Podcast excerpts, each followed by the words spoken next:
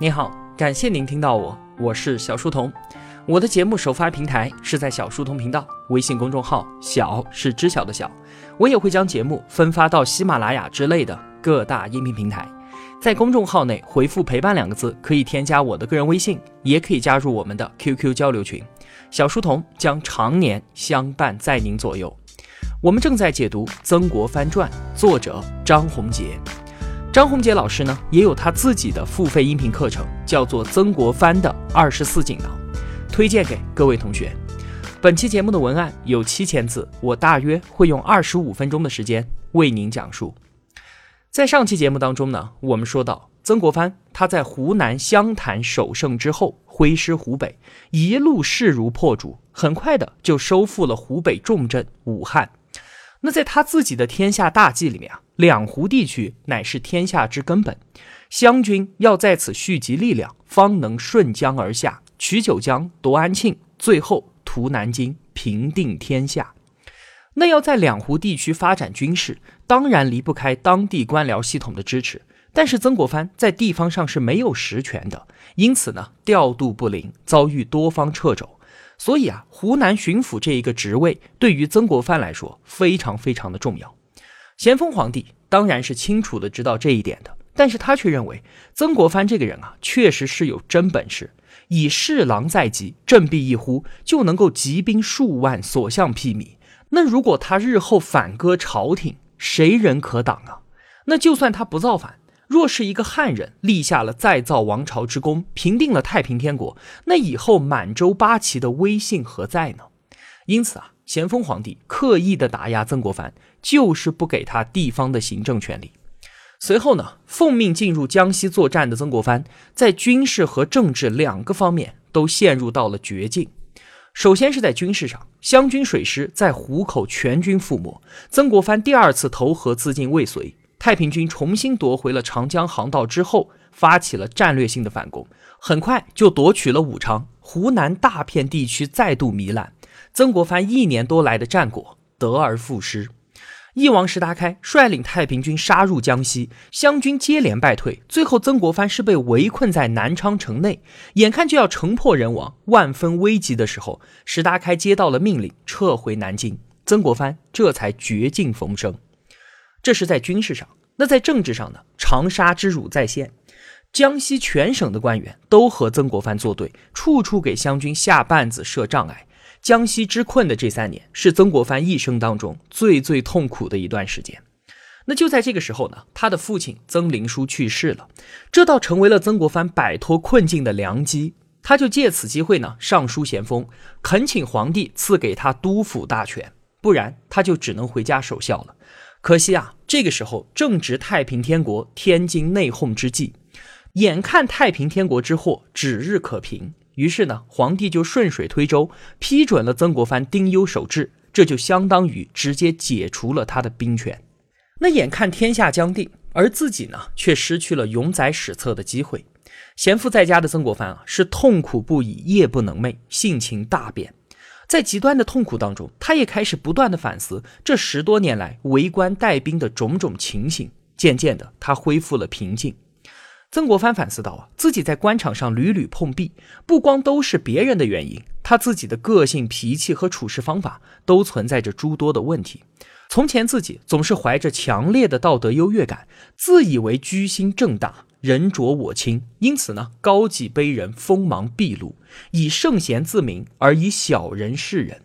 那设身处地，推己及人，那些被曾国藩冷眼相对的同僚，当然会以冷眼和辱骂回应他。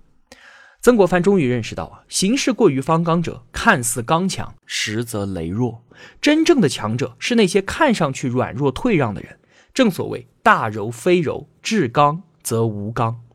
中国社会当中，那些曾国藩看不起的虚伪、麻木、圆滑与狡诈，是这片土地上生存的必须手段。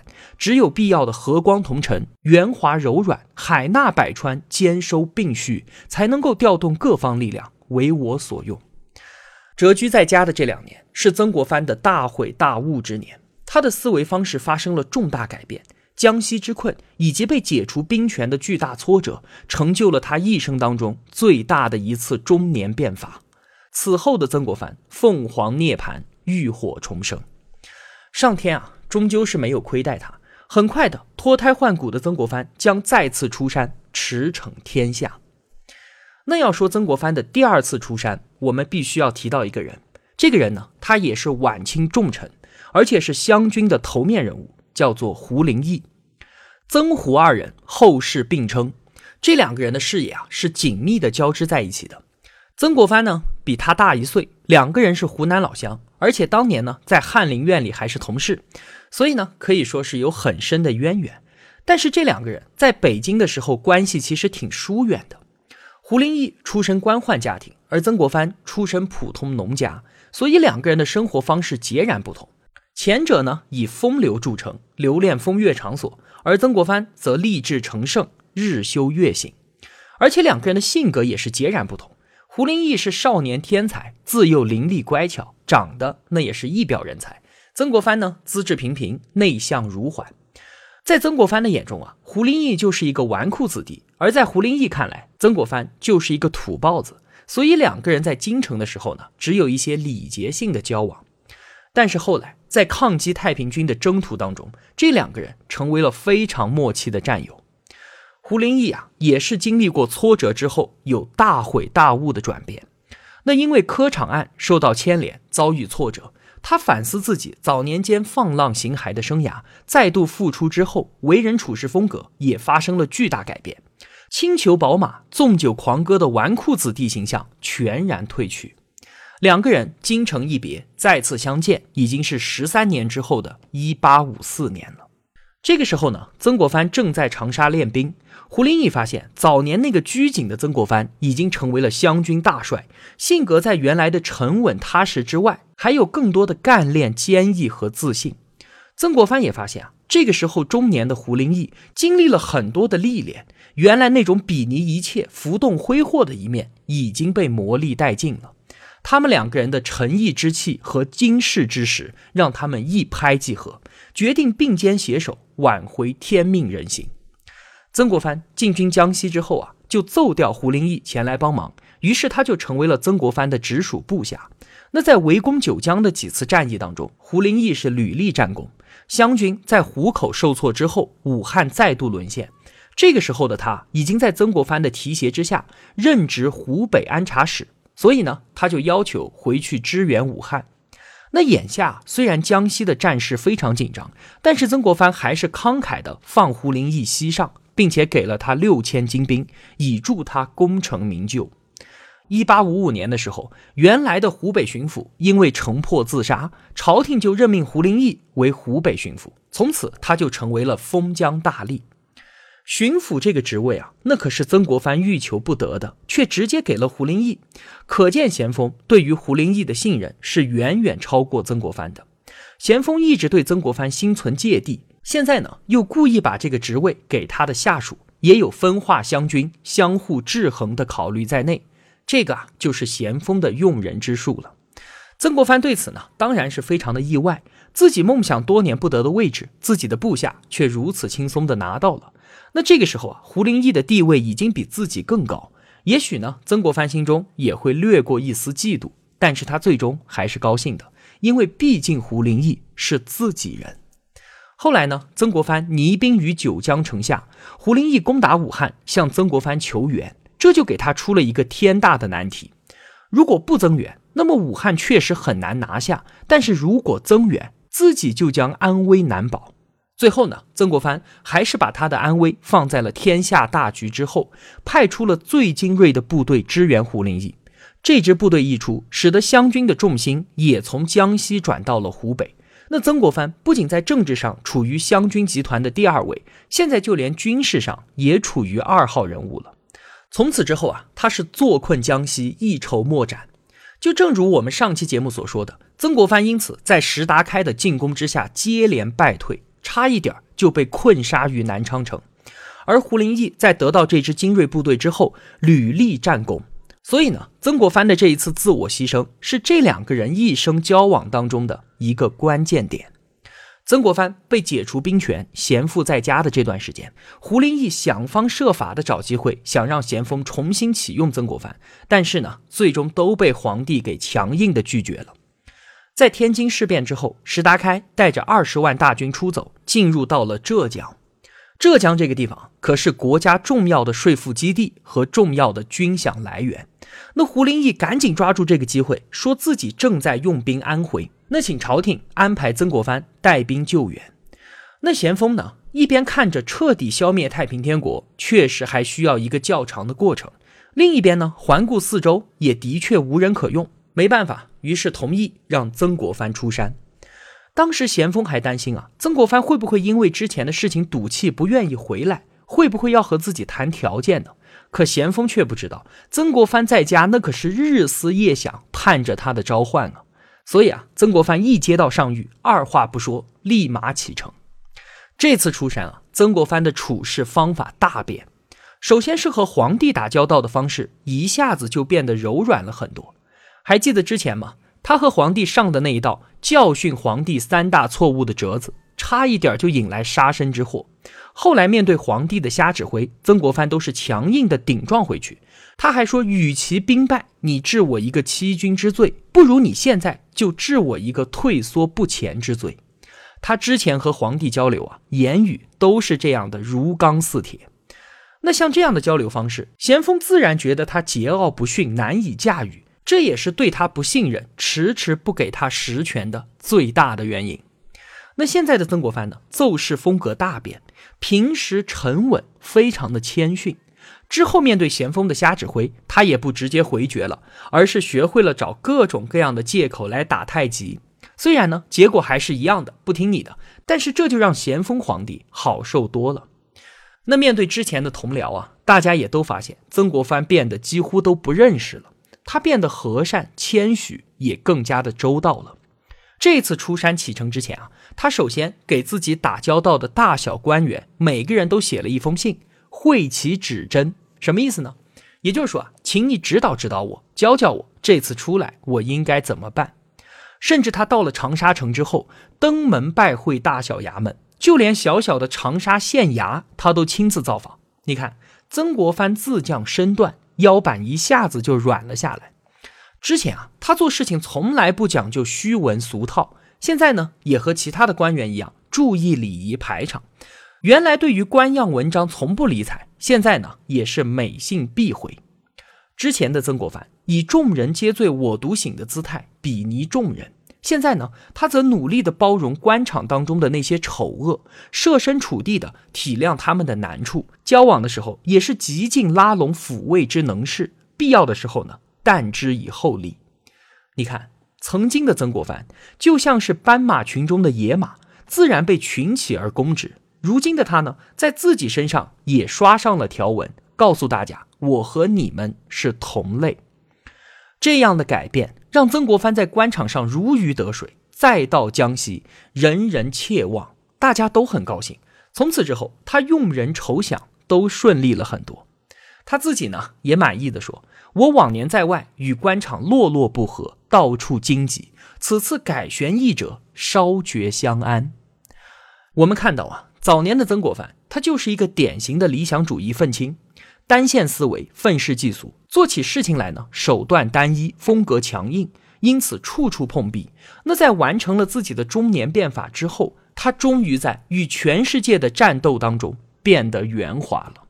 然而啊，这并不是一个有志青年被社会磨平棱角，最终堕落的故事。曾国藩的圆滑，并非他性格中所有。而是靠一次又一次的挫折当中悟出来的，从质朴方刚当中升华出来的。所以他的市侩是以刚正为基础的，与世俗的油滑机智不可同日而语。在经历千百磨难之后，他的初心并没有变化，他依然用圣贤来要求自己，渴望改变这个世界。那其中的具体细节，我在后面总结曾国藩一生的财务状况的时候，我会再和大家细说。只是现在。他不再觉得用雷霆手段就能够迅速达到自己的目的，他现在更加相信这片土地需要一种日将月就的浸润之力。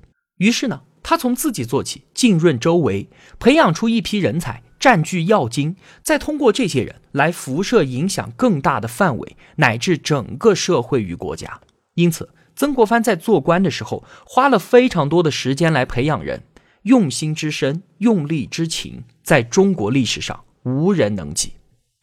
我们知道啊，曾国藩是以平定太平天国而永载史册的。但是他晚年的时候，对自己的贴身秘书赵烈文说：“我与农民军作战所花费的精力不过十分之三四，其余的精力呢，都花在了与官场作战上。”这句话说的是沉痛而又深刻，这是任何一个想在当时中国做事情的人不得不付出的惨烈代价。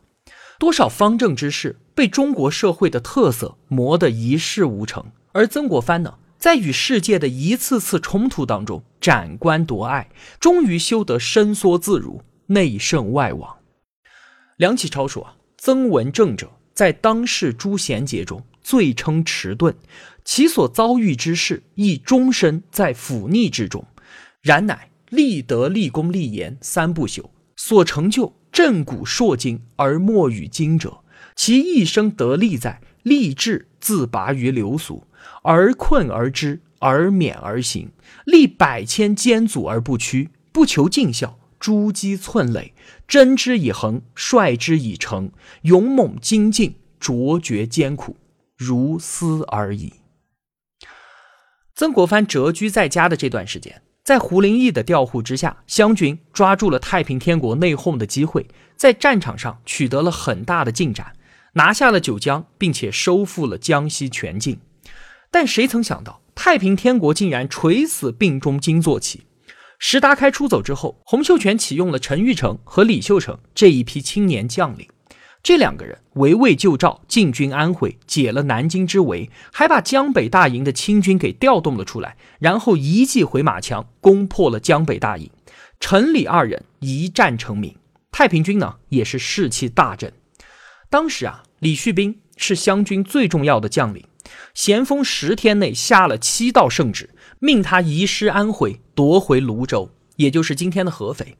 结果呢，李旭斌孤军深入，在三河城被太平军围攻，六千最精锐的湘军部队全军覆没。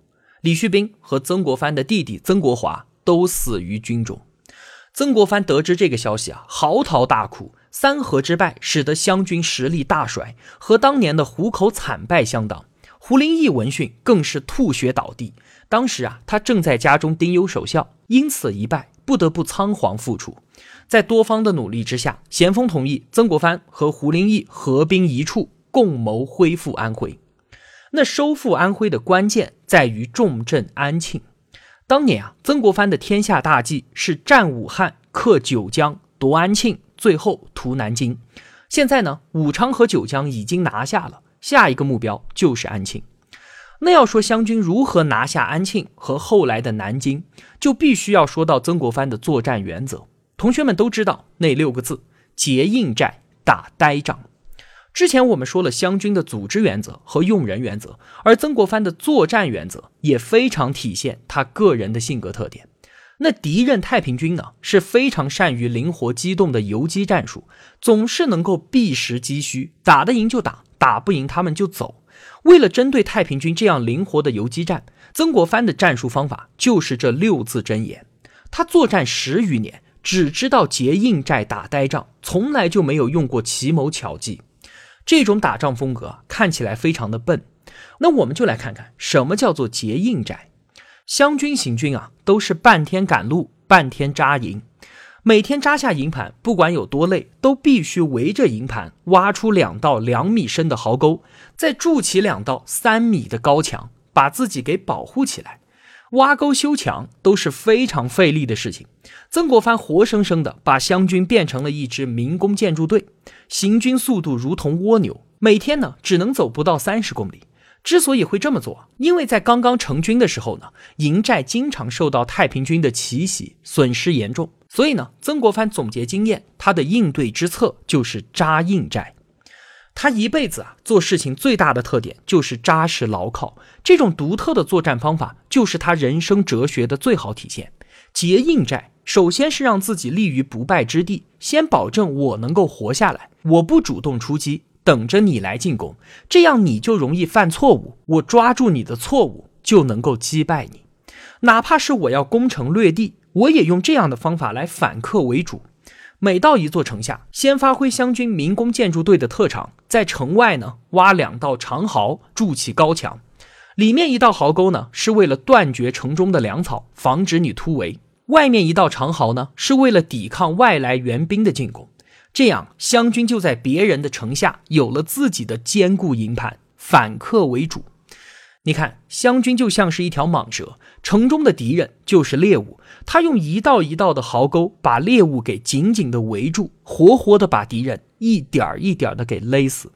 那被围困的敌军为了不饿死，不得不主动突围出城来攻打壕沟，而不是站在城墙上等着湘军的进攻。那之前曾国荃拿下吉安，胡林翼攻克九江，都是用这样的办法。湘军用这种办法来攻城，确实让自己的生存概率最大化。而也有一个问题，那就是时间拉的实在是太长了，工程量也非常非常的大。攻下一座城池需要两三年的时间，那等到战争结束，城外的地貌全部都被湘军给改变了。那从一八六零年的四月，曾国荃开始挖壕沟围城，一直到第二年的七月份，围困了安庆城十五个月之后，城里终于是断粮了。安庆城中的老鼠、树叶、树根全部都被吃光了。饿死的人是一天比一天多，白骨沿路，惨不忍睹。这期间呢，太平军也是不停的组织营救，于是湘军围城打援，不断的阻击太平天国的援兵。现在啊，已经到了最后的时刻了。陈玉成准备拼尽全力最后一搏，兵分十路扑向了曾国荃的长壕，同时呢，城中的太平军也拼死突围。这场战斗啊，极其的惨烈。曾国荃自然是火力全开，在壕沟面前编织起了密集的火力网，甚至直接用大炮轰击冲锋的太平军。每一炮下去，都是一片血泊，尸体都堆得挡住了冲锋的路线。太平军专门派人来搬运尸体，清理道路，继续进攻。这次血战持续了一天一夜，但是依然没有突破曾国荃的防线。太平军损失惨重，伤亡一万多人。湘军在这二十四小时里面消耗掉了十七万斤的火药，五十万斤的铅弹。双方战斗的惨烈程度可见一斑，两军将士都将忠勇之气展现到了极致，令人泪目。几天之后，曾国荃成功的用炸药炸开了安庆城墙。湘军像潮水一样的涌入城中，守军一万多人被尽数屠杀。陈玉成远远地看着安庆满城大火，望而兴叹，率军退走。曾国荃呢？安庆一战报得大名，因为围城战法获得外号“曾铁桶”。攻克安庆意味着南京已经失去了最后的屏障，平定太平天国已经没有什么太大的悬念了。曾国藩和胡林翼都非常的激动，赶紧向皇帝上奏。可惜啊，咸丰皇帝没有来得及看到这个捷报，就驾崩了。咸丰皇帝这个人，他的一生说起来其实也是挺悲催的。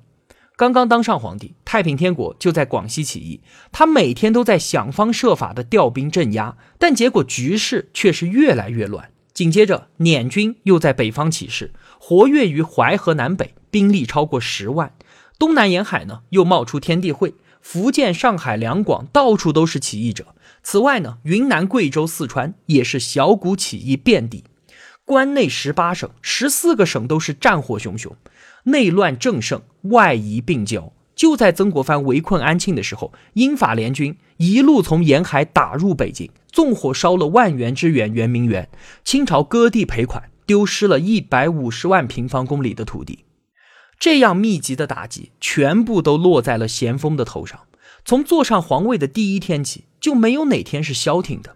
他最后终于得出了这样一个结论：自己是真的不适合当这个皇帝。越是投入指挥，结局就越发的不可收拾。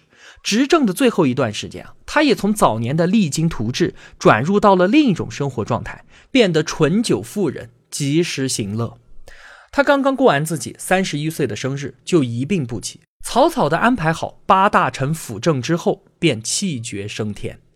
一直到死啊，他都不知道安庆克复的消息，更不知道平定太平天国其实大局已定了。得知皇帝归天，曾国藩他也是百感交集。这个和自己做了一辈子对的皇帝，最终竟然是这样一个凄凉的结局。在咸丰皇帝去世后不久，胡林翼也去世了。在围攻安庆的最后阶段，他已经神形萎顿，还不到五十岁，看上去已经是八十多岁的老人了。攻克安庆，给了胡林翼最后的安慰。半个多月之后，他便走到了生命的终点，年仅五十岁。胡林翼和曾国藩真可谓是相互理解、支持、砥砺前行了一辈子。他一直对曾国藩的恩情念念不忘，终生都对曾国藩敬重有加。二人一生的友情确实值得称赞。那在咸丰皇帝去世之后，中央政权会发生什么样的变故？曾国藩的命运又将如何呢？太平天国经营了十余年的大本营南京，又是如何被曾国藩攻破的呢？下期节目我继续和您聊。好了，这期节目就是这样了。如果我有帮助到您，也希望您愿意帮助我。一个人能够走多远，关键在于与谁同行。我用跨越山海的一路相伴，希望得到您用金钱的称赞。我是小书童，我在小书童频道与您不见不散。